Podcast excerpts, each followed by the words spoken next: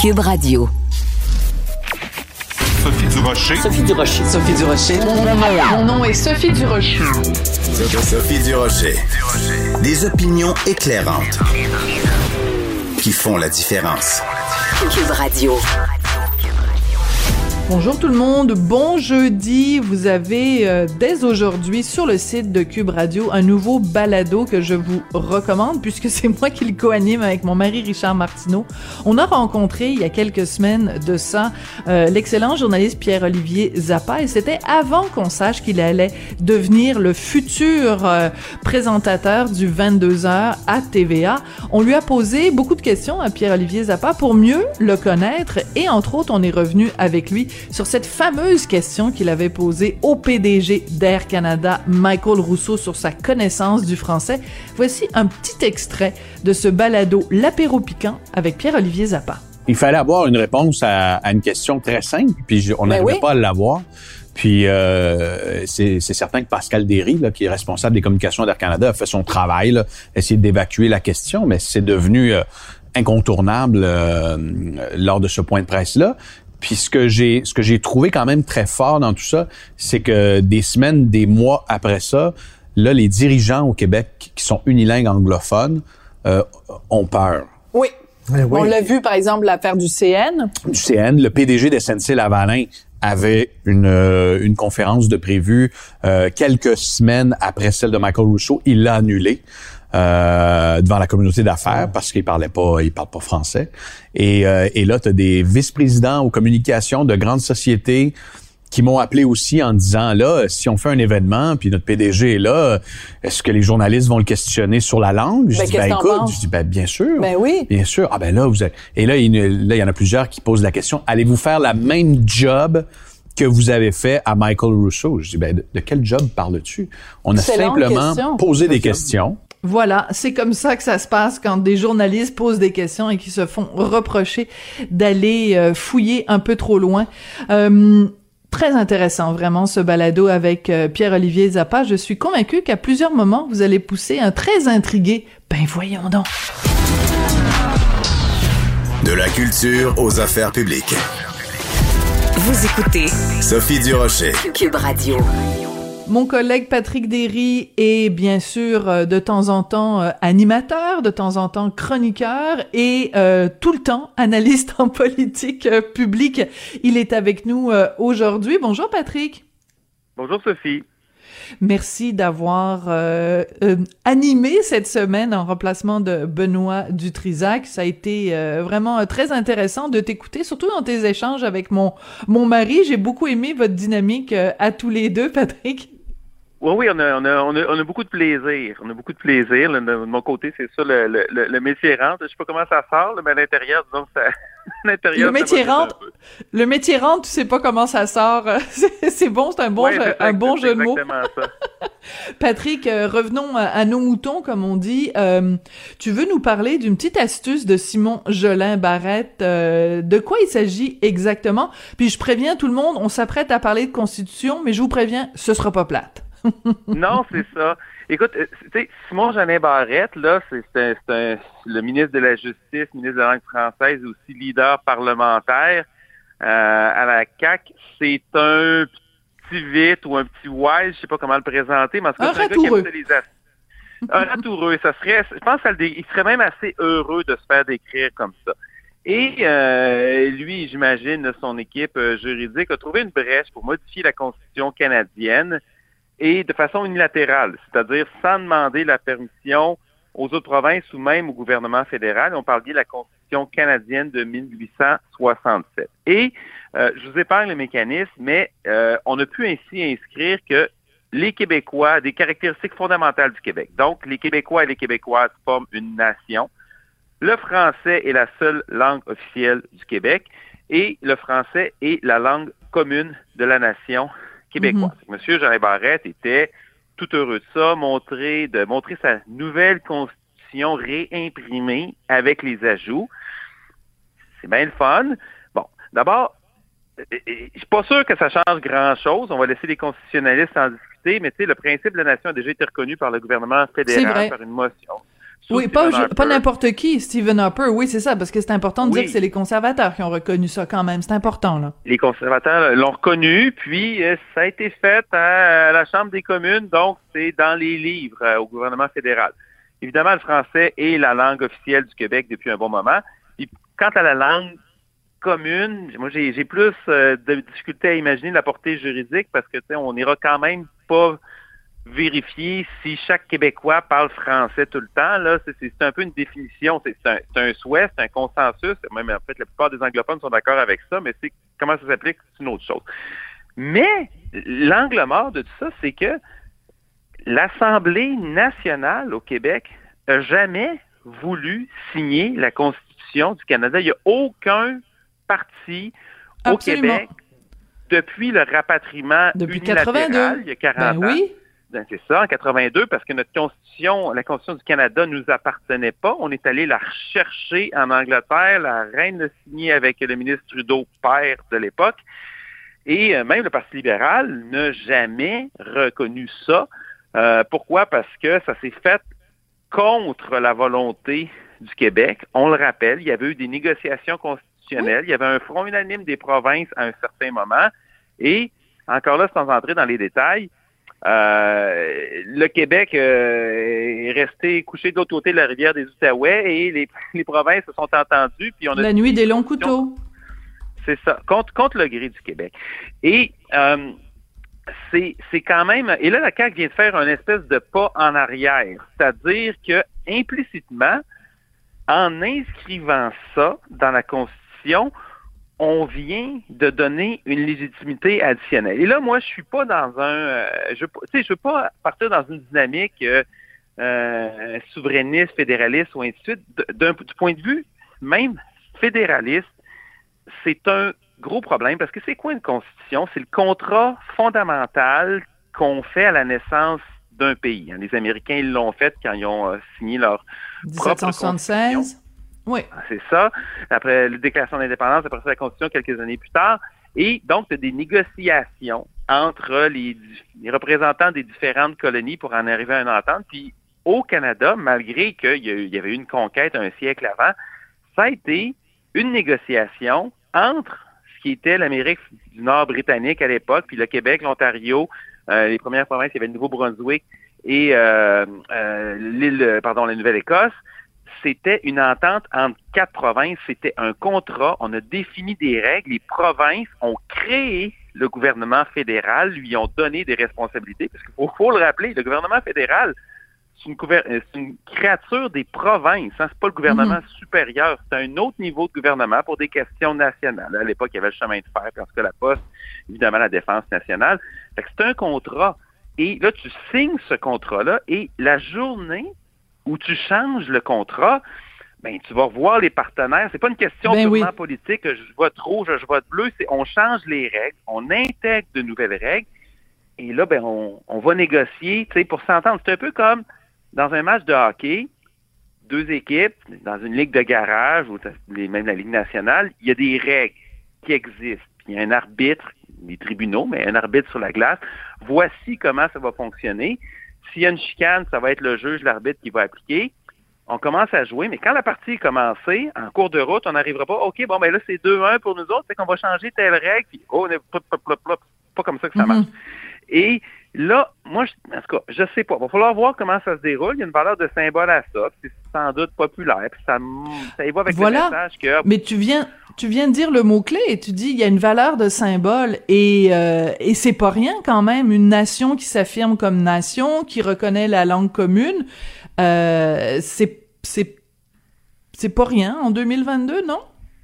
Ben, c'est parce qu'on on se le reconnaît nous-mêmes. Parce qu'après ça, regarde, moi, moi, je, je pense qu'il y a encore euh, quelque chose à formaliser. Il y a un malaise à ce que presque le quart de la population du pays soit n'est jamais euh, ratifié par ses représentants, la Constitution qui est censée les représenter.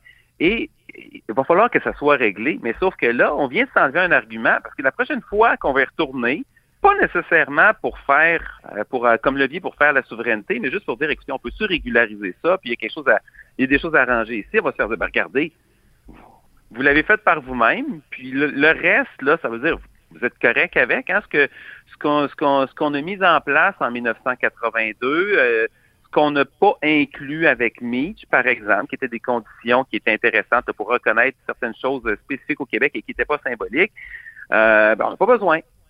C'est pas nécessaire. On fait ça mm-hmm. en dehors de la Constitution. Ça, ça reste dans le flou. Ça veut pas dire nécessairement que ça n'a pas de valeur parce que c'est c'est des ententes, puis la Constitution, c'est aussi des conventions constitutionnelles non écrites, mais à ce moment-là, ben, c'est sujet au jeu politique. Et euh, moi, écoute, je, je suis je suis pas sûr. Je pense qu'on vient donner un argument de plus pour dire, écoutez, on enterre ça, puis c'est un petit peu malheureux. Et il y a quand même quelque chose qui est un peu désolant de voir que euh, y a une province qui a jamais euh, même si il y aura peut-être pas de, sans doute pas de référendum à court terme, puis la, plupart des Québécois sont à, l'aise avec ça, c'est correct, il y a tout à fait des, raisons pour dire que le Canada évolue très très lentement dans la bonne direction, mais on n'a pas signé le contrat de base de, formation de ce pays-là, ça s'est fait contre une partie de sa province. Ouais, ça c'est sûr que c'est euh, c'est très très très clair et c'est important. On le rappellera jamais assez. Écoute, euh, de la Constitution, on va parler du euh, Parti libéral du Québec. Parle-moi de Marc Tanguay. Pourquoi tu veux me parler de ce de cet avocat? Parce que c'est un, bon, évidemment, avocat, mais aussi député de La, la Fontaine qui a occupé différentes fonctions. Il est rendu sur des dossiers économiques, il été sur euh, la famille avant, il a été euh, leader parlementaire, il était aux institutions démocratiques. J'ai perdu compte qu'il a bougé un petit peu. Euh, bon, évidemment, c'est un plaideur. C'est un spécialiste des effets de toge. Et c'est, je dirais, un des députés les plus détestablement partisans à l'Assemblée nationale. On est vraiment dans les slogans, dans les colibets, dans euh, regarder comment le gouvernement est épouvantable parce que si, parce que ça, puis en ajoutant des adjectifs puis euh, des adverbes.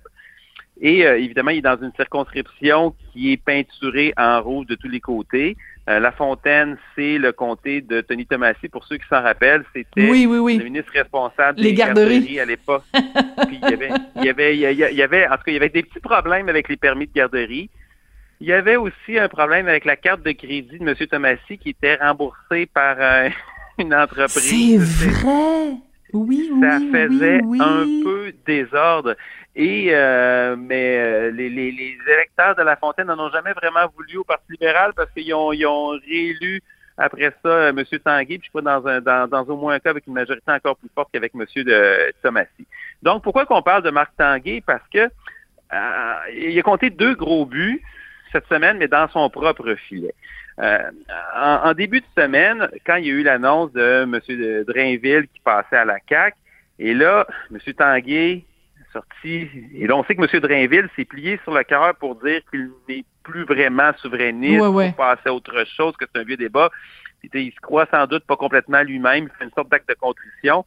Puis on sait aussi que la CAQ est fondée c'est une coalition. Il y a des fédéralistes dans la CAQ aussi. Il y a des souverainistes, mais il y a des fédéralistes. le contrat de base, c'est on fait pas de référendum.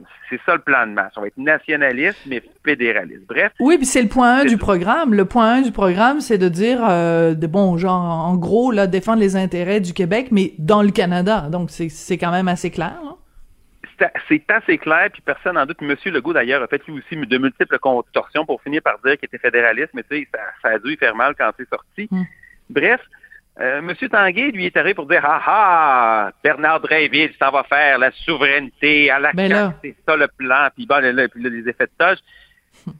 Mais tu sais, des fois, quand tu craches en l'air, là, et là, le passé de Marc Tanguay ressort, puis c'est assez drôle, parce que Marc Tanguay, là, ça a déjà été un péquiste extrêmement convaincu. Hein, ah oui, j'avais oublié ça. oui, il a, il a été membre du PQ Jeunesse. Il a fait partie des visages de la campagne du oui en 1995, euh, donc il était dans les pubs pour le référendum. Il y a aussi, de façon anecdotique, c'est drôle, il a été chef des Bleus dans le Parlement étudiant. Moi, j'étais au Parlement étudiant en même temps que Marc Tanguay. À ce moment-là, il y avait les rouges puis les bleus, parce que c'était le nom des vrais partis. Et du côté des, c'était les rouges parce que plus personne voulait s'appeler fédéraliste à ce moment-là parce que c'était dans l'après-midi. Tu comprends le contexte? C'était les rouges, c'était inclus. Il y avait toutes sortes de monde. Il y avait du monde affilié PLQ, affilié ADQ, même affilié je comprends. PQ, puis affilié rien pantoute. Mais les bleus, c'était une succursale du PQ jeunesse. Et euh, euh, M. Tanguay, qui était alors chef, il était, donc, il était pas parmi les plus modérés. Et là, tout d'un coup... Il était bleu foncé. Ah, il était bleu foncé. il était bleu, je dirais pas bleu royal, parce que c'est pas la, pas la reine, mais en tout cas, il était bleu, il était bleu, bleu, bleu fluo, mettons. Et fait que là, sachant tout ça, il s'en va quand même rentrer comme un éléphant dans un magasin de porcelaine en pensant que personne ne ressortirait ça. Très drôle. Là, il a l'air fou. Fait que ça, c'est, ça, c'est le premier but. Il y en a compté un deuxième. Parce que Là, Québec solidaire a déposé un projet de loi pour rendre optionnel le serment d'allégeance à la reine. Puis on sait que Sol Zanetti, un député solidaire, il oui, oui, je l'ai interviewé. Je, l'ai interviewé à plusieurs reprises là-dessus, puis il est vraiment un anti-monarchiste euh, et on l'applaudit pour ça d'ailleurs. Bravo, bravo Sol. Ben, Mais euh, non, c'est vraiment, c'est ça vient le chercher au triple. Hein. Ben, tu sais, oui, c'est non. Puis tu sais, on s'entend là, tout le monde s'entend que c'est complètement anachronique. Tu sais, c'est resté de ben même parce que c'est resté de même. Puis, euh, je veux dire, même, même, tu sais, la reine, la, la, constitution est rendue ici, là, tu sais, on, on, en parlait justement. Oui. Et donc, en fin de session parlementaire, euh, la, la CAQ avait promis de, de, faire, de faire passer un projet de loi de chacun des partis d'opposition. C'est quand même bon. Et ils ont dit, bien parfait, on va faire passer votre, votre projet de loi là-dessus, monsieur, euh, monsieur Zanetti. Et ça prend, par contre, qu'on est rendu à la fin de la session, ça prend le consentement de tous les partis. Et qui a refusé le consentement? Le Parti libéral et qui a fait une montée à l'emporte-pièce pour défendre l'ordre constitutionnel, Monsieur le Président? Marc Tanguay. Non, mais ça, euh, je m'excuse. Est-ce que, est-ce que pour faire une analyse euh, de, de des motivations, parce qu'il faut toujours euh, chercher le motif du crime, c'est pour faire, c'est pour pas déplaire au à la base anglophone, parce qu'on le sait. Non, non? C'est pas ça. Moi, je peux, je peux, je peux te dire, j'ai fait une plongée dans le Parti libéral à un moment donné. Oui, oui, pareil, hein. Et, euh, bon, et euh, je, je, je, je sais qu'à l'époque, c'est j'ai entendu dire, oui, dire qu'il y avait des députés anglophones de temps en temps qui disaient à M. Tanguay de se calmer sur les questions monarchistes. Fait que, c'est, oh. c'est, euh, c'est vraiment lui qui représente un peu cette faction-là. Il a donné d'autres arguments publics, mais ça semble lui tenir quand même à cœur. Et ceci dit, même de ce point de vue-là, parce que les parts de l'ordre constitutionnel, c'est mal fondé, parce que je rappellerai que le, Québec a déjà eu un Sénat, hein, une assemblée euh, législative, et, euh, et, le, Québec le abolit. Pourtant, c'était dans l'ordre constitutionnel aussi. Mais bref, il y a un certain nombre d'aménagements qu'on peut ben faire oui. aussi. Ben oui. Et le, serment d'allégeance, honnêtement, là, je pense pas que la reine va traverser l'océan pour ça, puis ni que ça va se rendre à la Cour suprême. Mais et là, ça donne une manchette, le PLQ à la défense du, serment, du serment de la reine. Et là, je, d'ailleurs, je me demande pourquoi au PLQ on laisse M. Tanguay aller, là, parce qu'il est comme dans une dynamique. C'est, c'est, il est comme il est en guerre référendaire encore, sauf que il est habitué au slogan de dire Ah, ça y est, il va y avoir un référendum, sauf que c'est plus le PQ qui est en avant de lui. Hein? Fait crier référendum quand ton adversaire veut pas en faire de référendum, ben non. ça se peut que ça marche moins bien, mais lui, en tout cas, fait que c'est 2 deux, deux, deux, à 0 pour M. Tanguay, mais malheureusement de, contre le Parti libéral. Ouais. Écoute, euh, très intéressant. Puis euh, on avait un troisième sujet, mais on manque de temps, donc euh, ben, ça, ça ira à la, semaine prochaine. Il nous reste quand même une, une belle semaine à passer ensemble la semaine prochaine. Patrick Derry, donc collègue ici à Cube Radio et aussi analyste en politique publique. Merci beaucoup pour tes précieuses réflexions. Merci à toi, Sophie. Bonne journée. Sophie Durocher. Une femme distinguée qui distingue le vrai du faux. Vous écoutez Sophie Durocher. Très bientôt, ce sera le Grand Prix de la Formule 1 de Montréal et euh, les deux mots qu'on entend le plus souvent ces temps-ci associés au Grand Prix, ce sont les mots bling et bling, comme dans l'expression bling bling. Est-ce que vraiment le Grand Prix de la F1 c'est bling bling? Est-ce que les gens qui fréquentent cet événement-là sont tous des douchebags? Ben non, vous le savez, j'exagère. J'avais envie de jaser tout ça puis de m'amuser un petit peu. Alors j'ai pensé à mon ami Michel Barrette, humoriste acteur, animateur de télé, etc., de radio, bref, il n'y a pas grand-chose qu'il n'a pas fait, et grand amoureux des voitures qui font vroom vroom. Bonjour Michel. Bonjour, tu t'es dit ce matin que j'ai trouvé un vieux bling bling, puis je vais... oh non!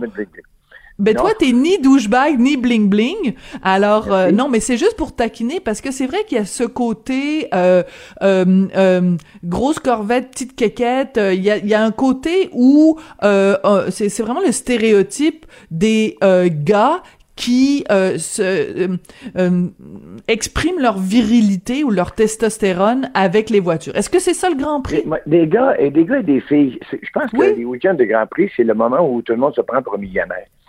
Euh, c'est vrai, tu sais, tu vois des gens qui, euh, bon, qui sont achetés une voiture, mettons, une Corvette. Tu sais, c'est quand même pas une voiture qui, qui vaut des centaines de milliers de dollars. Mais là, on s'habille, on sort les Jewel, on s'en va sur Crescent, on, on a lavé la voiture, puis là, on, on, se prend vraiment pour une star. On rêve de rencontrer des stars. C'est comme si les week-ends de course, il y a spécialement au centre-ville, je te dirais centre-ouest, tu sais, justement Crescent, tout ce qu'il y a autour, là où là, là, on marche, puis là, on a l'impression de vivre ailleurs, d'avoir un petit peu de Monaco en nous, un petit peu de Miami. Miami, euh, South Beach et tout. Ça me fait bien rire parce que parce que les vrais amateurs de course automobile sont pas bling-bling. Ah non? Euh, ah non, non. Je vais te donner un exemple. Surtout lorsque les Grands Prix sont dans des villes où le, circuit est tout près du centre-ville. Je pense à, Montréal, bien sûr, je pense à Monaco. Parce que tu on voit pas ce même phénomène-là, mettons, à, Hongrie ou euh, en Allemagne, parce que le circuit est loin des, des, grands centres. Alors, il y a comme une espèce de proximité, il y a comme une fièvre, mais qui appartient pas à la course. Oui, à quelque part, parce que c'est un week-end de Grand Prix, mais le, les vrais amateurs, hommes ou femmes de course automobile, ils sont dans les estrades, exemple, au circuit. Ils sont pas dans les loges corporatives où tout le monde fait plus de show-show que de, que de course. Moi, j'ai été invité à plusieurs occasions. Merci à ceux qui m'ont invité, les compagnies de pneus puis de, de, de voitures. Mais, tu sais, tu manges des crevettes grosses comme des bananes, puis là, il y a des TV, puis là, la course, puis tu es à côté des puits. Mais un faible pourcentage des gens qui sont là s'intéressent à la course. C'est plus faire du social, tu sais. T'as ta belle habit, t'as sorti ta belle robe, puis là, t'as un petit verre de champagne dans les mains, puis là, tu te plains parce que ça fait trop de bruit. Tu sais, t'es invité au Grand Prix, mais tu te plains parce que là, les, puits sont juste là. Il aurait pu mettre ça ailleurs. il me semble que ça fait du bruit. Alors, tout ce... C'est très drôle. Et le soir, il y a des grandes soirées un peu partout dans les hôtels. Les chambres coûtent des prix de fou. C'est comme si on devenait fou le temps d'un week-end. Mais quand mais tu donc... la vraie... Oui, ouais. mais donc, c'est ça... Richesse, oui, la vraie richesse. Oui, non, mais je veux juste revenir, mettons, mettons à, au, au, vrai monde, là, c'est-à-dire des vrais amateurs. Essaye de m'expliquer, euh, parce que tu as toujours été mon professeur de, de, de voiture 101, Michel. Euh, c'est quoi, c'est qu'est-ce qui est tripant Qu'est-ce que c'est quoi? C'est l'eau, c'est c'est la vitesse, ben, que c'est ben, c'est l'admiration pour les pilotes? Ben, d'abord là, la course automobile, c'est un c'est un un sport très exigeant. Contrairement à ce qu'on pourrait penser, c'est pas juste de s'asseoir dans une voiture et d'appuyer à fond sur l'accélérateur. C'est vraiment, c'est la haute technologie au niveau d'automobile qui se transférera éventuellement au niveau de la voiture que vous conduisez tous les jours. C'est des gens qui prennent des risques, de moins en moins, parce que les voitures sont de plus en plus sécuritaires. Il y avait un côté très euh, guerrier, chevalier à une certaine époque, où on pouvait perdre dans la même saison deux ou trois pilotes. Hmm.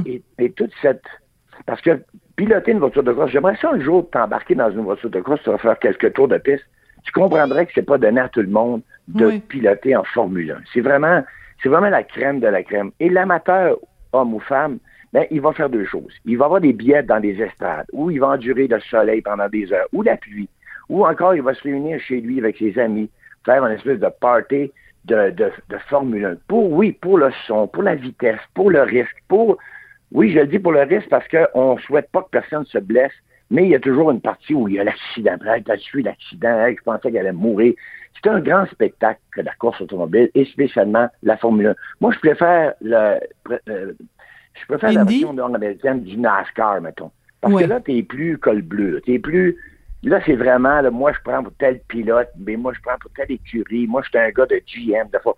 Et c'est plus un tailgate party, ça mange des hot dogs. Tu sais. Il faut aller à Daytona ou Daytona 500 en février à chaque année pour voir qu'est-ce que c'est la différence entre le, le glamour de la Formule 1 et les vrais amateurs de bagnole qui veulent du bruit, qui veulent des chars à l'envers. Mm. Alors, c'est, c'est, c'est, c'est, tout un univers. Et je disais, je parlais de richesse tout à l'heure.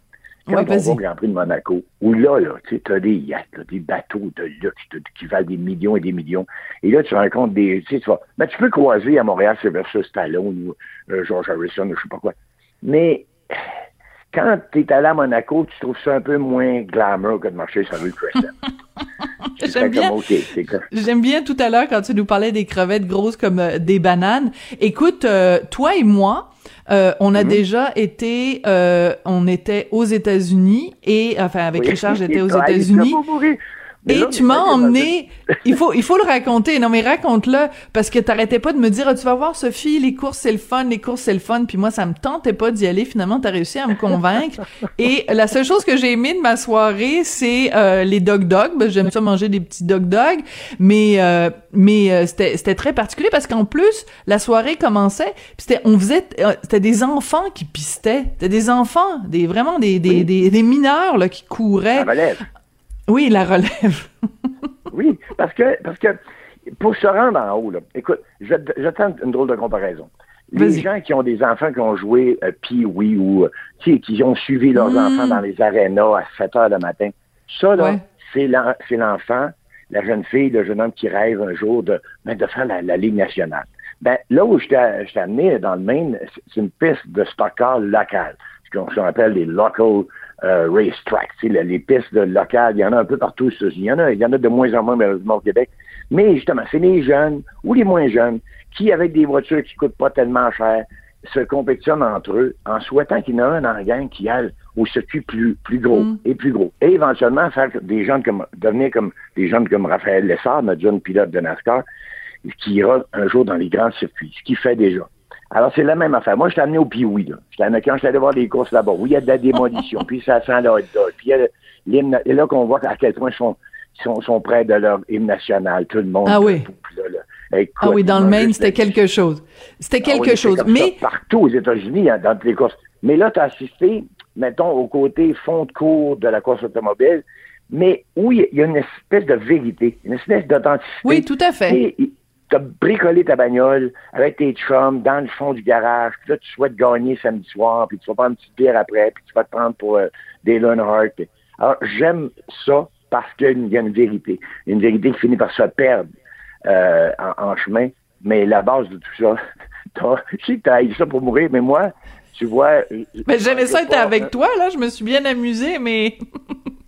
oui, et si je t'avais... Si t'étais venu avec moi, mettons, je reviens au Daytona 500, mais là, tu aurais vu à quel point il y a des centaines et des centaines de milliers de personnes pour qui c'est un c'est un retour vers la Mecque. C'est vraiment hmm. l'événement. Puis là, là euh, ça a des casquettes avec toutes sortes d'affaires dessus, des canettes de bière, des gros pick-up. C'est l'Amérique profonde qui se réunit pour regarder des courses de chars. Mais, mais c'est ça que j'aime et c'est pour ça que j'avais envie de te parler à toi parce que t'en parles avec une, une sincère passion puis euh, aussi c'est c'est le vrai monde c'est la vraie vie. Alors que euh, bon ben c'est ça sur la rue Crescent euh, avec le champagne qui coule à flot c'est autre chose.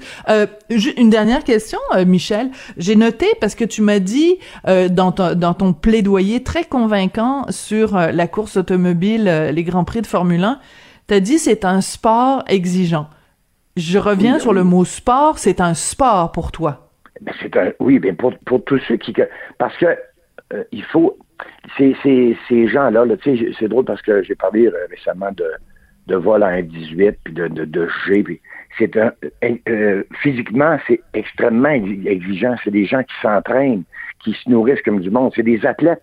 Tu on se dit, ben non, ils sont assis dans une voiture, ils vont vite. Non, non, non, non, non. Je vous dis, quelqu'un qui n'est pas en forme, là, d'abord, il ne sera pas capable de rouler à cette vitesse-là, il n'aurait pas le talent. Mais même s'il l'avait, s'il n'est pas en forme, après deux tours, il rentre plus, il perd connaissance. La chaleur, le nombre de G, le stress occasionné par la course. Alors, c'est vraiment des athlètes. Il faut, il faut arrêter de penser que c'est juste des multimillionnaires qui ont des belles voitures qui vont vite. C'est vraiment un sport et qui mérite, le, et qui mérite vraiment le titre de, de grand sportif, de sportif de haut niveau. Ben écoute, je suis contente d'avoir posé la question. Je suis contente euh, que ce soit toi qui y aies répondu et je suis contente euh, de la réponse. Génial. Merci beaucoup, euh, Michel Barrette. C'est toujours un plaisir de, de te parler. Puis Dieu sait où on va se retrouver cet été, toi et moi, peut-être dans le fin fond du Maine, en train de manger des hot dogs. On sait jamais ce que la vie nous réserve. Pourquoi pas? Merci, Sophie Stabra. Merci beaucoup, Michel.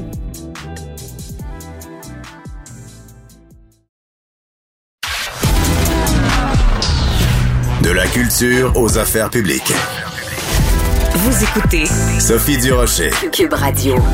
Il y a beaucoup de festivals euh, en ce moment un petit peu partout au Québec. Bon, euh, il y a festival de jazz, les Franco qui commencent, mais il y a un festival vraiment différent des autres. C'est le Dépistafest. Vous avez peut-être vu des affiches un petit peu partout pour annoncer ce festival-là. C'est un festival assez unique de dépistage des ITS au Québec. On nous invite à festoyer FE2SE comme dans les fesses. Ben oui. On va en parler avec Emmanuel Garot. Elle est spécialiste en santé sexuelle du club Sexu. Bonjour, Madame Garot. Bonjour. Alors j'ai vu euh, des affiches euh, donc pour annoncer euh, ce, ce, ce, festival. C'est assez amusant. pourquoi faire un festival de dépistage des ITS, donc des infections transmises sexuellement? pour tout plein de raisons. Euh, avec la COVID, on avait vu une altération assez importante des, des, des services de dépistage des ITSS. Les ressources matérielles humaines étaient relocalisées pour les efforts COVID. Euh, on avait vu aussi qu'avec la pandémie, la population était beaucoup plus familière avec les notions épidémiologiques de base, là, comme les modalités de transmission, les mesures préventives. Euh, donc, on s'était dit, bon, ben, c'est, c'est le contexte est, parfait pour mettre en branle ce projet-là qu'on qu'on couvait depuis longtemps au Club Sexu, euh, étant donné que depuis les 20-25 dernières années, il y a une hausse là, assez significative des ITSS euh, au Québec comme ailleurs. Donc, euh, on se disait que c'était un bon moment pour mettre sur pied ce, festival-là, pour mettre de l'avant le dépistage, pour enlever le tabou autour du dépistage et, des ITSS, pour en parler, puis pour promouvoir en fait ce comportement de santé-là. D'accord. Euh, quand vous dites le tabou, moi j'ai toujours euh, un, une surprise quand j'entends que en 2022 il y a euh, encore des tabous euh, face justement aux ITSS, face au dépistage et tout ça, alors qu'on a l'impression que ben 2022 on en parle tellement, puis on a tellement évolué, on pourrait penser que justement la jeune génération aussi serait très décomplexée par rapport à tout ça. Oui, ben on pourrait penser ça, mais en fait, la, la, la réalité, c'est que c'est pas tout à fait ça. Les études montrent que les jeunes, même si c'est le groupe considéré plus à risque pour les ITSS, euh, se sentent pas concernés, se sentent pas à risque justement euh, des ITSS. Et il y a quand même encore ce tabou-là de, de, dire, ben oui, je m'en vais me faire euh, dépister régulièrement, euh, ou des fois les gens sont gênés d'en parler à leur, leur médecin de famille habituel, si ça fait longtemps qu'ils sont en couple monogame.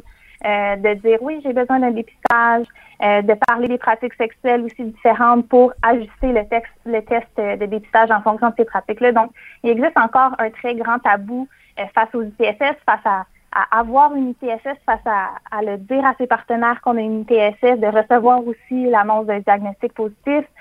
donc, ce tabou-là est encore vraiment très présent et c'est ce à quoi on veut euh, s'attaquer avec cette campagne-là, finalement, ce, festival, pour euh, un peu décomplexer la situation puis euh, ouvrir la oui. Quand vous dites euh, qu'il y a une réticence à prévenir euh, les part le ou les partenaires sexuels, le, là ou les partenaires sexuels, ça me met un petit peu des, euh, des, des, frissons dans le dos, Madame Garot, parce que c'est quand même la base.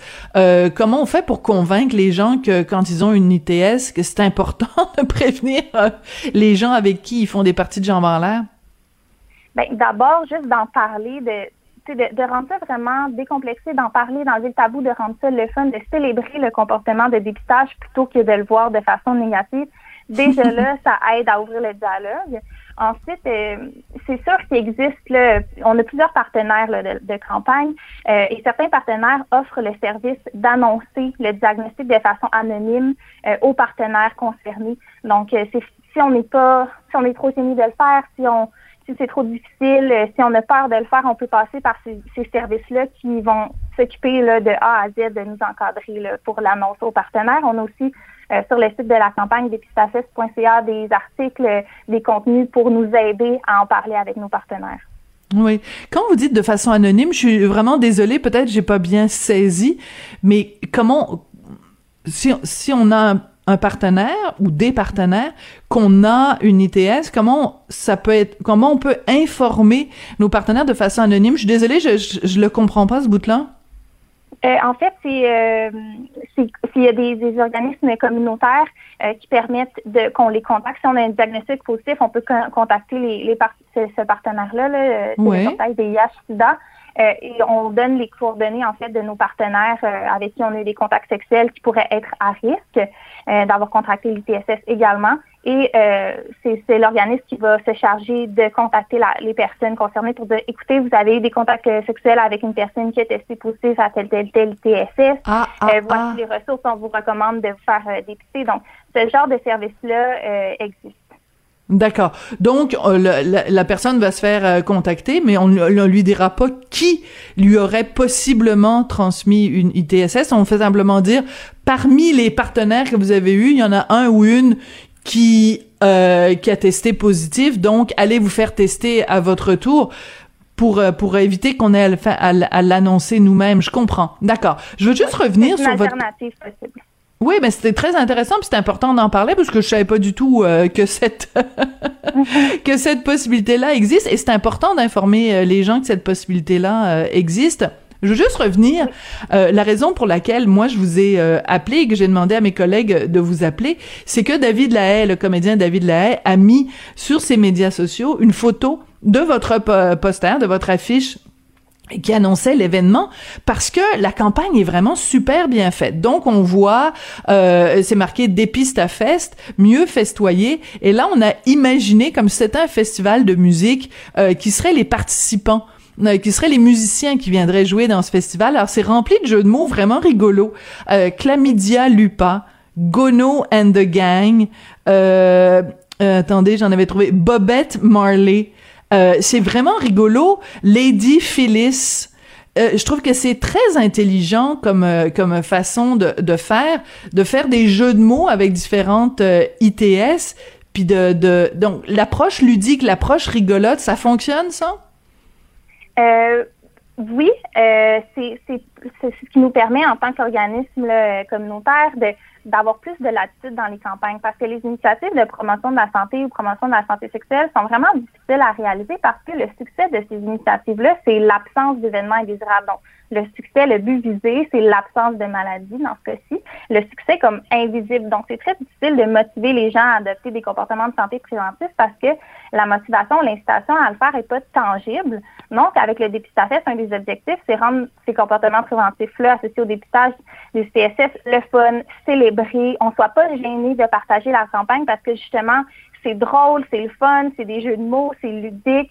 Donc, euh, le fait de, de rendre ça euh, d'enlever le tabou, de, de, rendre ça vraiment le fun. On a le goût de partager ça. Ça permet d'aller chercher un peu plus euh, la population, puis de les faire embarquer dans cette initiative-là, plutôt que si on utilisait des approches de risque qui, selon la littérature scientifique, là, fonctionnent beaucoup moins bien que des approches plus de promotion de la santé. D'accord. Ben, en tout cas, moi, j'ai beaucoup aimé euh, ces affiches-là, mais manifestement, David Lahaye aussi. Donc, euh, j'encourage tout le monde. Mais c'est le fun de, de, ce genre de jeu de mots, de rigoler un petit peu avec ça, d'utiliser un peu l'humour et l'ironie. C'est c'est vendeur. Emmanuel Garot, vous êtes spécialiste en santé sexuelle au club Sexy. J'encourage tout le monde donc à aller se renseigner sur euh, le festival. le attendez, faut pas que je me trompe là, le Dépista Fest du 26, euh, euh, enfin c'est jusqu'au 10 euh, juin. Merci beaucoup, ça a été un plaisir de vous parler. Merci à vous. Avertissement. Cette émission peut provoquer des débats et des prises de position pas comme les autres. Vous écoutez Sophie Durocher. La semaine dernière, à l'émission, je vous avais proposé une entrevue avec Cédric Beaumier, qui est étudiant à la maîtrise en droit notarial, parce qu'il avait écrit un texte dans le Journal de Montréal, Journal de Québec, au sujet de la minorité euh, anglophone au Québec. Un texte qui avait beaucoup fait jaser, une entrevue qui avait aussi beaucoup fait jaser.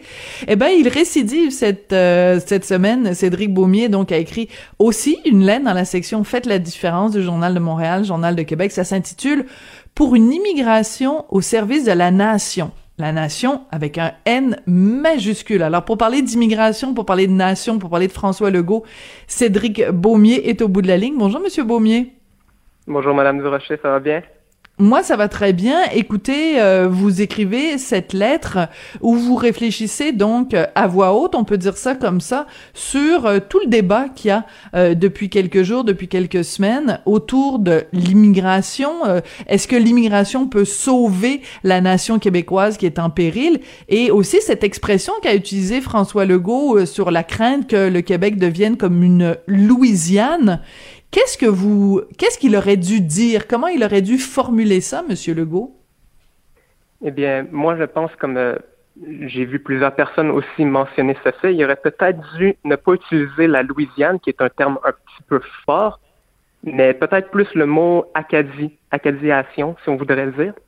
Parce qu'il ne faut pas regarder bien loin pour voir qu'est-ce que le Québec pourrait devenir dans un futur euh, non très lointain. On a juste à regarder à nos voisins dans dans l'Est, on a juste à regarder au Nouveau-Brunswick pour voir euh, comment euh, une province qui était autrefois parfaitement bilingue est aujourd'hui une province majoritairement anglophone où le français est de plus en plus euh, abandonné.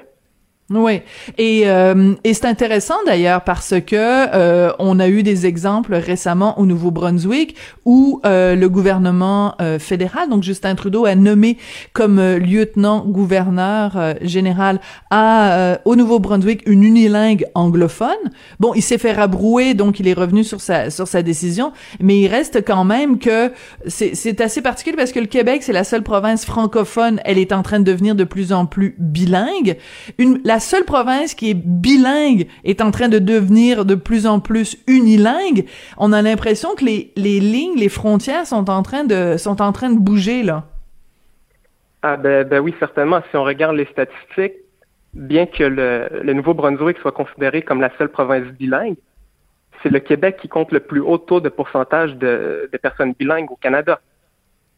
Le Nouveau-Brunswick est quand même relativement très anglophone et très minoritairement francophone. C'est pas réellement une province bilingue aujourd'hui.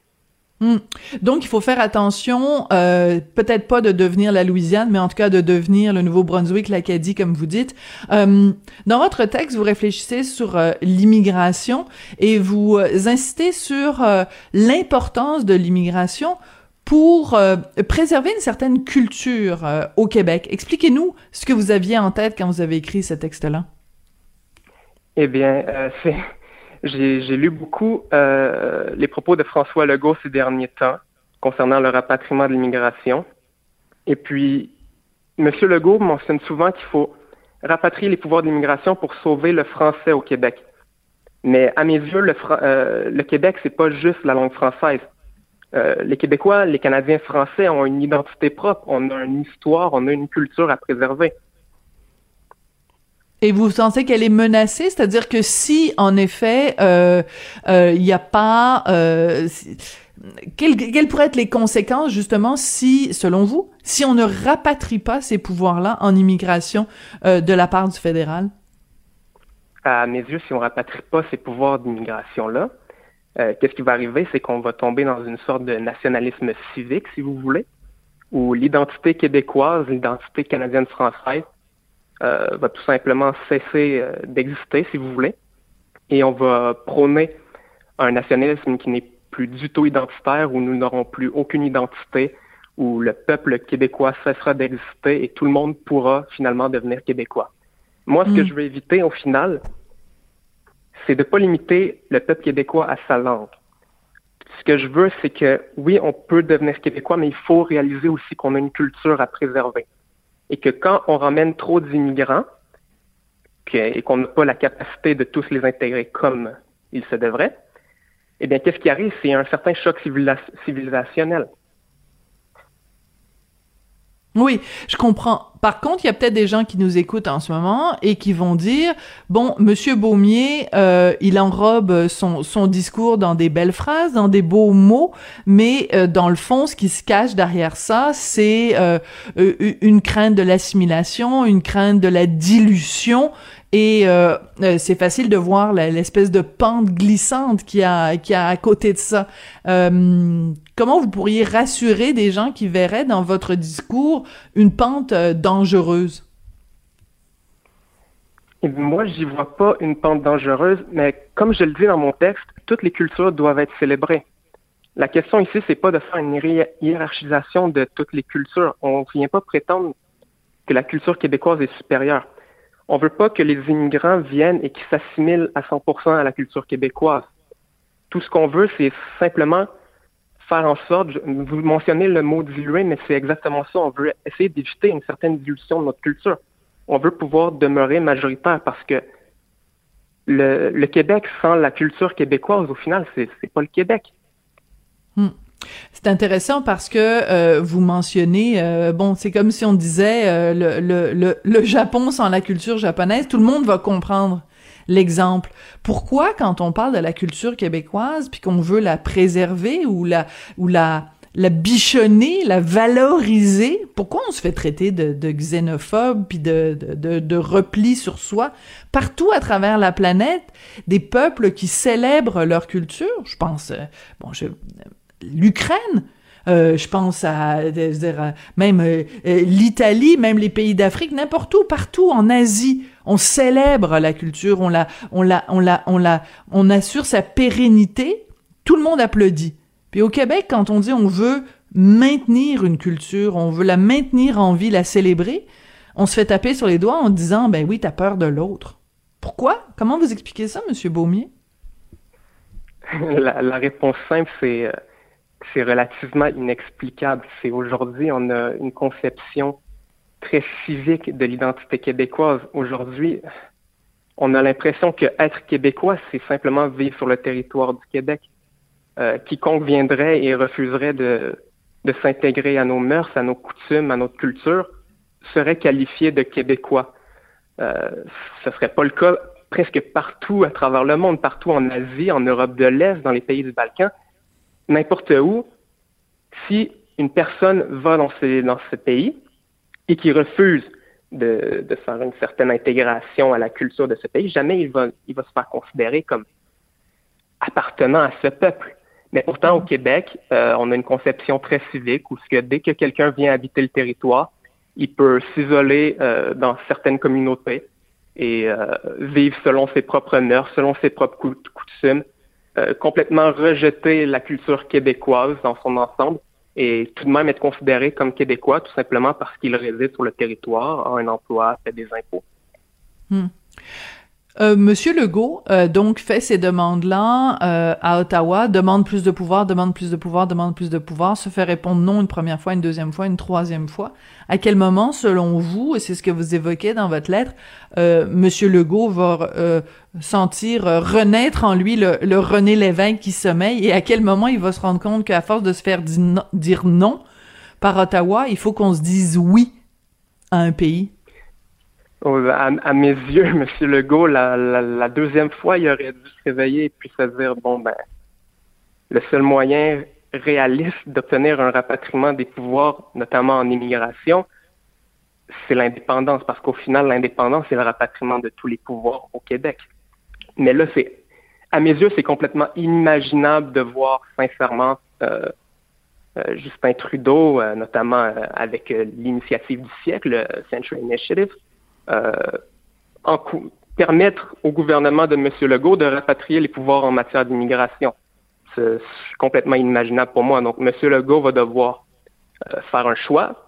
C'est soit il continue dans une lancée très très électoraliste, si on voudrait dire, euh, à tenir tête au gouvernement fédéral en sachant très bien que M. Trudeau ne va jamais permettre le rapatriement des pouvoirs en matière d'immigration au Québec, ou bien il décide que le moment est venu pour faire euh, renaître ses ambitions euh, indépendantistes, parce que M. Legault a longtemps été indépendantiste à Absolument. Et puis se dire que le moment est venu, le peuple québécois est prêt à avoir son pays et il faut remettre le sujet en jeu.